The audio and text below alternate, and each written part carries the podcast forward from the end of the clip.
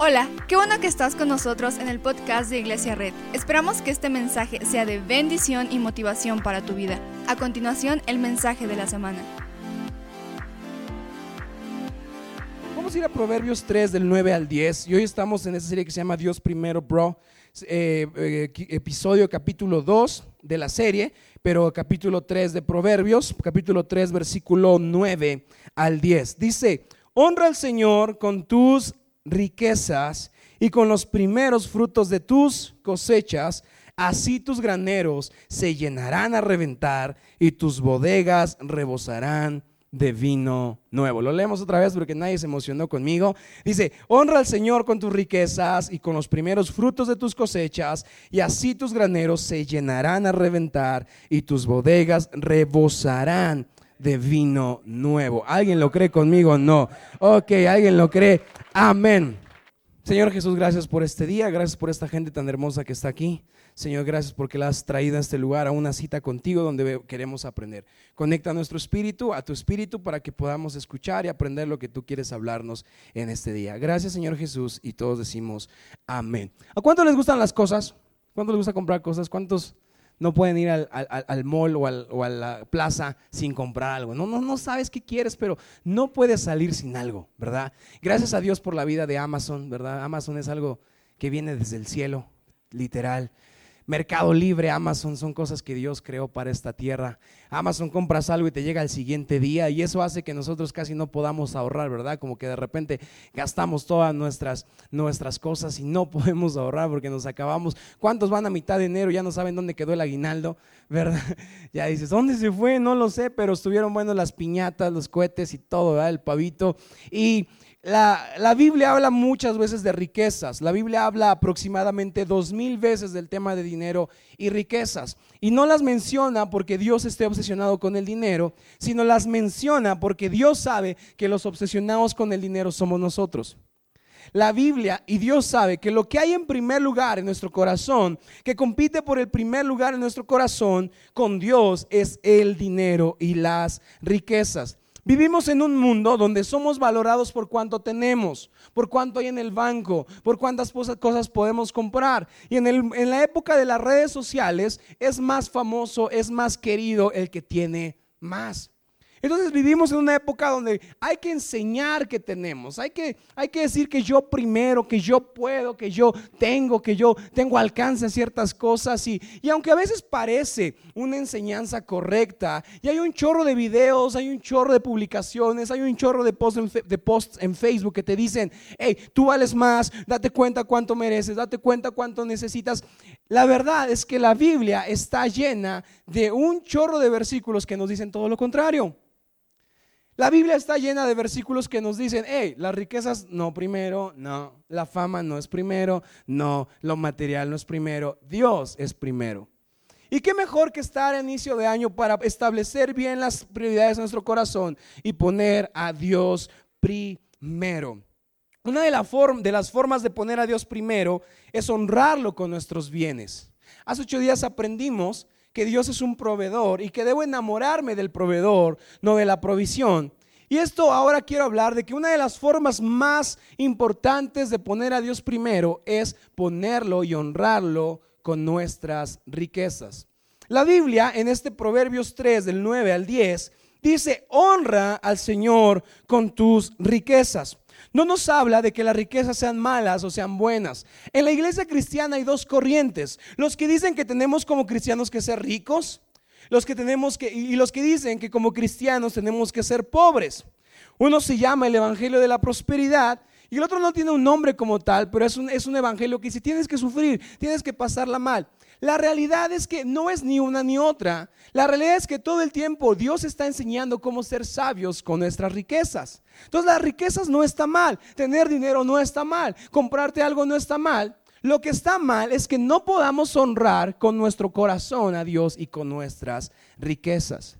La Biblia es clara, honra al Señor con tus riquezas. Y cuando honramos a Dios con nuestras riquezas, es porque confiamos más en el proveedor y no en la provisión. ¿Alguna vez has escuchado, has escuchado que alguien dice como ah, tenemos dinero, todo puede resolverse? ¿Verdad? Y eso es lo que hemos dicho. Porque es, es, bueno, se oye bien, pero cuando confiamos en lo que tenemos, en nuestros terrenos, en nuestros coches, estamos olvidando que, estamos, que debemos confiar en el proveedor y no en la provisión. Que debemos enamorarnos del, del proveedor y no de la provisión. Porque cuando tú demuestras que confías en Él, lo puedes honrar con generosidad. ¿Y qué significa honrar? Honrar en este, en este versículo se utiliza, la, es, es un sinónimo de la palabra sacrificar. Honrar en este versículo conecta con el sacrificio. ¿A cuántos les gusta sacrificar sus riquezas? Casi a nadie, ¿verdad? ¿Cuántos podrían decir, yo sacrifico? No, no, me sobran unos 10 mil pesitos, nada más nada. Nadie diría eso. Porque es complicado sacrificar algo. En un mundo donde tú eres primero, ya casi nadie sacrifica cosas, ¿verdad? Ya nadie le gusta sacrificar, ya nadie le gusta poner las prioridades de, otras personas sobre, sobre las nuestras, porque primero somos nosotros y luego nosotros y luego nosotros. Pero aquí la Biblia dice, honra a Dios con tus riquezas. Y cuando habla de honrar, habla de sacrifica al Señor algo de tus riquezas para mostrarle a tus riquezas que lo que está en primer lugar en tu corazón no son las riquezas, pero es Dios. Y cuando hacemos esto al inicio de año, cuando sacrificamos algo de lo que tenemos, yo sé que Dios puede estar en tu vida este año. Pero no, la, la, Biblia no habla de que el Señor quiere que sacrifiquemos para quitarnos un ingreso o para molestarnos, sino si lees el versículo 10, dice, o desde el 9, dice, honra al Señor con tus riquezas y con los primeros frutos de tus cosechas, y así que, así tus graneros se llenarán a reventar. Me gusta cómo en las matemáticas de Dios, el sacrificar un poco y lo primero y lo mejor, da como resultado una bendición a reventar. Es una de las cosas bien raras que suceden, ¿verdad? Porque regularmente cuando das algo, pues que ya, ya se fue, ya lo diste, ya se esfumó. Pero cuando, con Dios, en las matemáticas, en la economía del reino, cuando yo doy lo primero y lo mejor, Dios llena mis bodegas a reventar. Dice, llenarás tus graneros a reventar y tus bodegas rebosarán. Cuando habla de rebosar, habla de una cosa impresionante. Rebosarán de vino nuevo. ¿Te das cuenta cómo el tema de sacrificar algo con nuestras riquezas no es para disminuir lo que tenemos, sino para cultivar lo que hay en nuestro corazón y en nuestras carteras y en nuestros negocios? Al Señor no le molesta. A Dios no le molesta que tengas algo, pero, pero dice, hey, sacrifica algo de vez en cuando. Sacrifica lo primero, sacrifica lo mejor. Porque si lo haces, tus graneros y tus bodegas se llenarán a reventar. Me gusta cómo en el reino, los principios del reino son, pocas veces Dios nos pide algo. Y cuando nos los pide, una promesa no se queda vacía. Dice, hey, sí, dame un poco, lo primero, lo mejor, y si lo haces, ni te imaginas lo que te espera para este año. Porque estaré contigo y avanzaré cada paso que des y nunca te dejaré. Y tus bodegas se llenarán a reventar y tus graneros se llenarán a rebosar. ¿Puedes creerlo? Entonces, ¿qué, es la, ¿qué son las primicias? Lo primero y lo mejor. Escucha, la primicia no es lo último y lo que sobra. La primicia es qué? Lo primero y lo mejor. El próximo domingo tendremos un servicio de primicias, un domingo de primicias, donde quiero invitar a toda la iglesia a que podamos dar una ofrenda de lo primero y lo mejor. No porque el pastor quiere un nuevo Apple Watch, no porque el pastor quiere un nuevo iPhone, yo sé que me, cuesta hablar de este tema porque sé que mis colegas a veces han hecho un mal trabajo explicando este tema. Porque, ah, no, no, sí, es inicio de año, sí, se quiere ir de vacaciones, sí. No, vas a ver, nos, nos van a pedir harto. Y, y esos chistes existen, va acerca de nosotros los cristianos.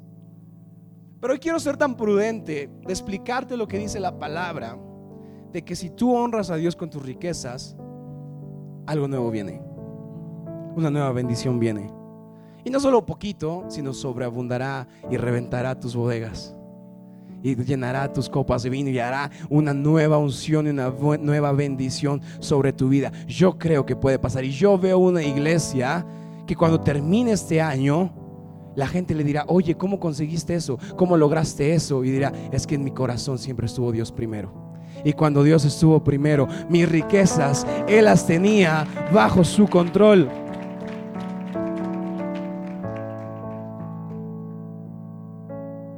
El tema de primicias es un tema en dos aspectos importantes. Quizá hay más, pero quiero dar dos, dos, dos aspectos importantes.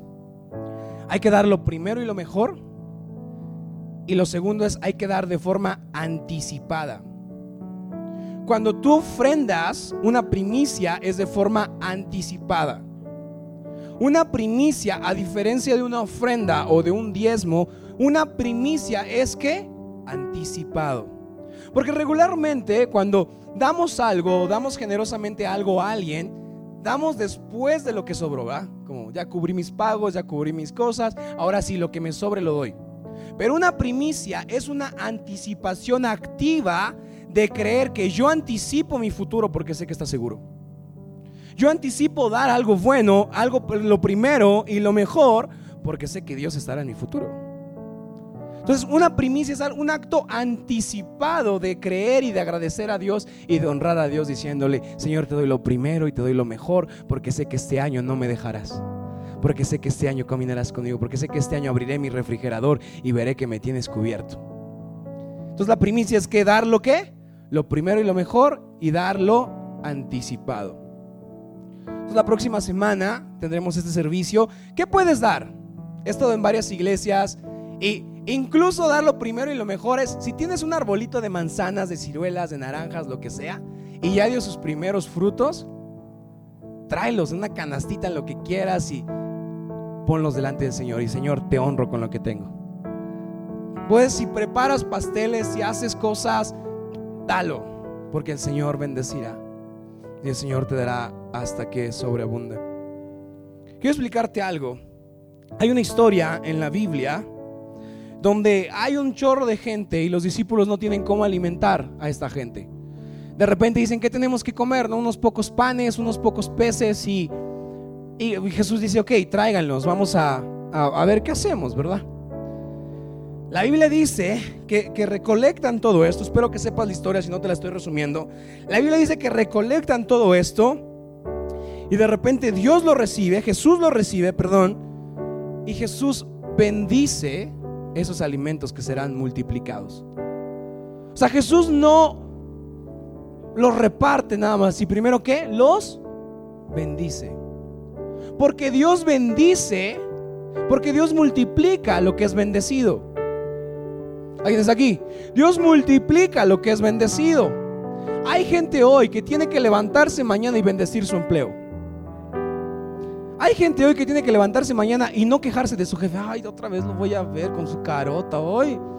Me va a pedir el reporte. Hay gente que mañana tiene que levantarse y decir, bendigo a mi jefe, bendigo a mis empleados, bendigo a mis colaboradores, bendigo a la gente que vaya a entrar, bendigo a mis clientes, bendigo a mis proveedores, porque el Señor multiplica lo que es bendecido. El Señor no va a multiplicar a lo que no bendigas. Y no tienes que ir con alguien, con un pastor como pastor bendiga. Si, si quieres que bendiga algo, está bien. Pero si hoy tienes un nuevo coche y una nueva casa, tú solito párate ahí y dile, hijos, no sé qué hay que hacer, pero yo veo que el pastor levanta su mano, hay que bendecir nuestra casa. Hay que bendecir lo que hacemos. Hay gente que mañana tiene que levantarse con lo que sea, con su carrito para vender, con sus catálogos, con lo que sea que van a vender. Hay gente que tiene que levantarse mañana y decir, yo bendigo esto porque cuando es bendecido es multiplicado. Hay gente que tiene que bendecir. Hay gente que tiene que bendecir. No quejarse, no quejarse del trabajo que tiene bendecir. Señor, bendigo esto, bendigo el otro. Porque Dios multiplica lo que es bendecido. Y luego Dios, Jesús ora por los alimentos. Y no cae una tonelada de pescado, ¿verdad? Qué, milagro tan chistoso. Y de repente cae una tonelada de pescado y repartimos. No. Dicen los discípulos, ok, Jesús bendice y dice, hey, pues repártanlo. No va a alcanzar, repártelo. Porque Dios multiplica lo que es entregado. El milagro no se dio en las canastas, el milagro se dio cuando cada cosa era entregada. Wow, wow, está alcanzando. Oh, otro, oh, otro, oh, y, otro quiere otro pedazo. Oh, ya comiste mucho, amigo. Pero hay. Y la Biblia dice que se entregó tanto que hasta sobraron y recolectaron canastas. Porque Dios multiplica lo que es bendecido, pero también Dios multiplica lo que es entregado. Cuando entregaron los peluches, gracias a todos los que donaron algo al latido, me cuentan que durante una hora 14 personas estuvieron eh, envolviendo peluches y no se acababan. No sé quién tenía tantos peluches en su casa. Muchos ex murieron ahí.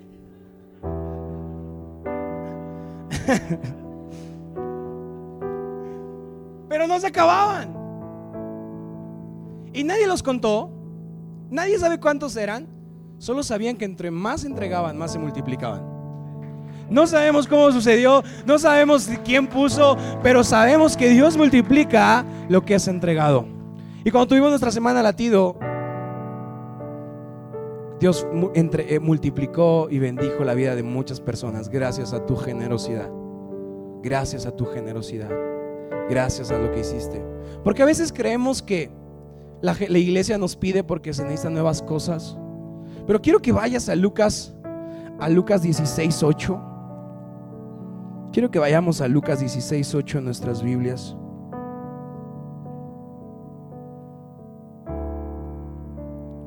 Dice, pues bien, el patrón elogió al administrador de riquezas mundanas por haber actuado con astucia. Hey, paréntesis comercial de los podcasts, escucha Benitos y Sor Juanas, yo sé que te va a ayudar para restablecer tus finanzas este año. Ahí hablo más a profundidad de este versículo en el número 3.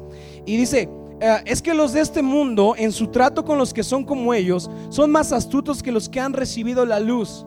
¿No duele un poquito este versículo? ¿No, ¿No has visto gente que no conoce a Dios y le va mejor en sus finanzas? La Biblia lo dice, dice, es que los que no conocen de Dios son más astutos con su dinero que los cristianos. El cristiano a veces es medio tonto con su dinero. Perdón si suena un poco fuerte, pero ¿no a veces tomamos decisiones tontas con nuestro dinero?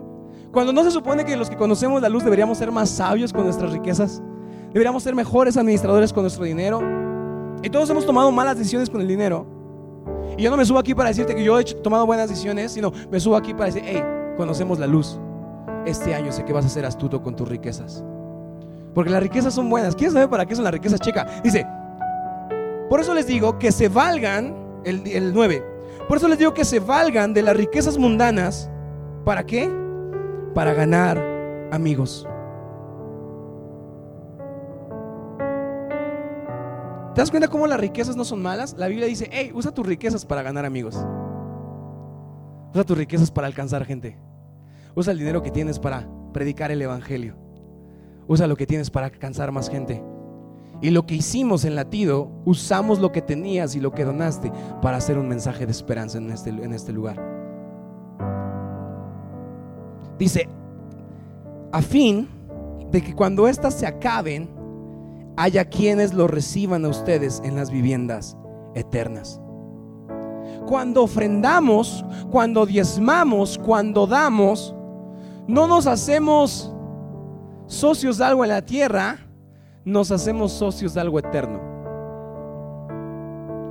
Porque dice, usa tus riquezas para ganar amigos, para que cuando tus riquezas se acaben y abran los ojos del otro lado frente a Dios, haya quien que, quien te reciba en las moradas eternas. Ah, yo me imagino esta, yo me imagino esta escena así, como que morimos obviamente, ¿no? Y abrimos los ojos y de repente hay una fila de gente aplaudiéndonos y diciéndonos gracias, porque por tu generosidad yo puedo estar aquí. Gracias porque tú en tu ofrenda pagó una pauta publicitaria para que mi hijo pudiera conocer la iglesia. Gracias porque por tu generosidad pudiste pagar un podcast que ahora tiene más de 50 mil reproducciones. Gracias porque por tu generosidad yo pude usar una silla. Gracias porque por tu generosidad yo pude escuchar un mensaje a través de las bocinas. Gracias por tu generosidad. ¿Te imaginas esto? ¿Qué tan larga es la fila de la gente que te está recibiendo del te estará recibiendo del otro lado? Digo, oh, tú ibas a Red. Gracias. Gracias porque el día que estaba peor me regalaste un peluche y tú no lo sabes pero eso me hizo el día y decidí buscar a Dios. Gracias porque por tu generosidad ahora estoy aquí. Sabes, no nos hacemos socios de algo terrenal. Cuando damos nos hacemos socios de algo eterno. Te pregunto algo, ¿qué tan larga está la, la fila de gente que has impactado con tu generosidad? Imagínate que te esperas de otro lado y no hay nadie. Como, ¿Nadie nos recibe aquí o cómo? Y la gente que da generosamente va a haber filas y filas de gente diciendo gracias, gracias, gracias, gracias por servir, gracias por abrir temprano, gracias por hacer el, aseo de los baños, gracias por dar, gracias por donar, gracias, gracias, gracias, gracias. Yo me imagino que todas las personas que abran los ojos del otro lado en 20, 30, 10, 5, los años que sea, verán una fila de gente dándoles la bienvenida en las moradas eternas, diciéndote gracias Gracias por lo mucho, por lo poco. Gracias por lo que diste. Malaquías 3:10 es un versículo que siempre que se levanta una ofrenda lo decimos, pero quiero leértelo bien. Malaquías 3:10 dice lo siguiente. Dice, traigan íntegro el diezmo para los fondos del templo y así habrá alimento en mi casa. Sabes, aquí hay, en, la iglesia hay tres tipos de cosas que tenemos que dar. Ofrenda, es una ofrenda espontánea, es una ofrenda ah, que se te ocurre, que se te da al momento. El otro es diezmo, que es cuando das el 10%, la mayoría lo hace, algunos lo hacen más, de tu sueldo o de tu salario y lo das para el servicio de Dios. Y el otro es primicia, que es dar lo primero y lo mejor. Y aquí en la Biblia dice, traigan íntegro el diezmo para los fondos del templo y así habrá alimento en mi casa. ¿Te das cuenta cómo siempre dar nos asociamos con el trabajo eterno? Siempre un trabajo de provisión, nunca de acumulación, siempre de provisión. Porque los milagros de Jesús siempre son de provisión, nunca de acumulación. El maná no era para acumular, era para proveer. el milagro con los panes y los peces no era para acumular, era para proveer. Siempre los milagros de bendición de Jesús no son para acumular, son para proveer. Pero lo que me gusta más de este versículo no es lo que podemos dar, sino es lo que Dios da cuando somos fieles. Y dice, traigan íntegro el diezmo para los fondos del templo y así habrá alimento en mi casa. Y Dios dice esto, pruébenme. Ah. Dice, pruébenme en esto Dice el Señor Todopoderoso, y verán si no abro las compuertas de los cielos y derramo sobre ustedes bendición hasta que sobreabunde. Solamente se usa tres, en la Biblia solamente se usa tres veces la palabra abrir las compuertas de los cielos. La primera fue en el diluvio, la segunda es en esta y la tercera no me acuerdo. se me olvidó. Pero cuando habla de abrir las compuertas de los cielos, habla de que no habrá una sola cosa en la tierra que no sea tocada por su gloria. Lo que significa, ¿estás listo? Es que cuando yo doy el diezmo, yo doy mi ofrenda, yo doy las primicias, no habrá ni una sola persona en mi generación y en mi descendencia que no sea tocada por la gloria de Dios. No habrá una sola cosa en mi vida que no sea llena de la bendición de Jehová. Entonces quizá a mí me encanta ver cómo los jóvenes dan su diezmo. Porque quizá no tienen el gran sueldo que, tienen, otras personas, pero lo dan con una fe. Y en unos años, quizá ya la gente ni se acuerde de ellos, pero Dios será fiel de decir, hey, quizá no te acuerdas de tu abuelito o tu tatarabuelito Adán, pero él daba y ahora lo que da, ahora se ha convertido en bendición para tu vida. No habrá un solo lugar que el Señor no tocará con su bendición si decides confiar en Él. Hoy hay gente que tiene que empezar a bendecir a sus hijos, bendecir sus empleos, bendecir hasta los hijos de los hijos de sus hijos y decir, hey, no te conozco, no sé cómo te llames, no sé cómo seas, pero declaro que el Señor abrirá las compuertas de los cielos sobre tu vida. Y hoy, iglesia, yo declaro que en tu vida se abrirán las compuertas de los cielos, que verás una lluvia que sobreabunde sobre todas tus cosas. Y no habrá una sola cosa que posees que se quede sin ser tocada por la gloria de Dios. ¿Por qué no te pones de pie?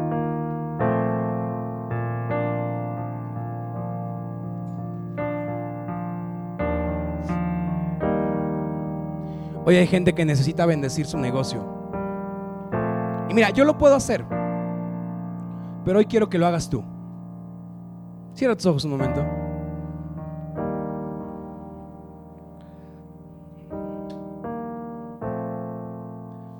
Cierra tus ojos un, unos momentos. Comienza a bendecir tus fuentes de ingresos. Bendice a tu jefe. Bendice a tus colaboradores. Bendice a tus empleados. Bendice los, los ingresos de tu esposo. Vamos, levanta tu, tu voz, iglesia. Prueba al Señor. Vamos, hazlo. Sin miedo. Pruébalo. Vamos, dile, abre tu boca y prueba al Señor y dile, Señor, bendigo los ingresos de mi esposo. Bendigo los ingresos. Muchas gracias por acompañarnos. Subimos contenido semanalmente, así que suscríbete y síguenos en redes sociales. Te dejamos los links en la descripción. Nos encanta pasar tiempo contigo, así que si estás en Tlaxcala no olvides visitarnos este domingo.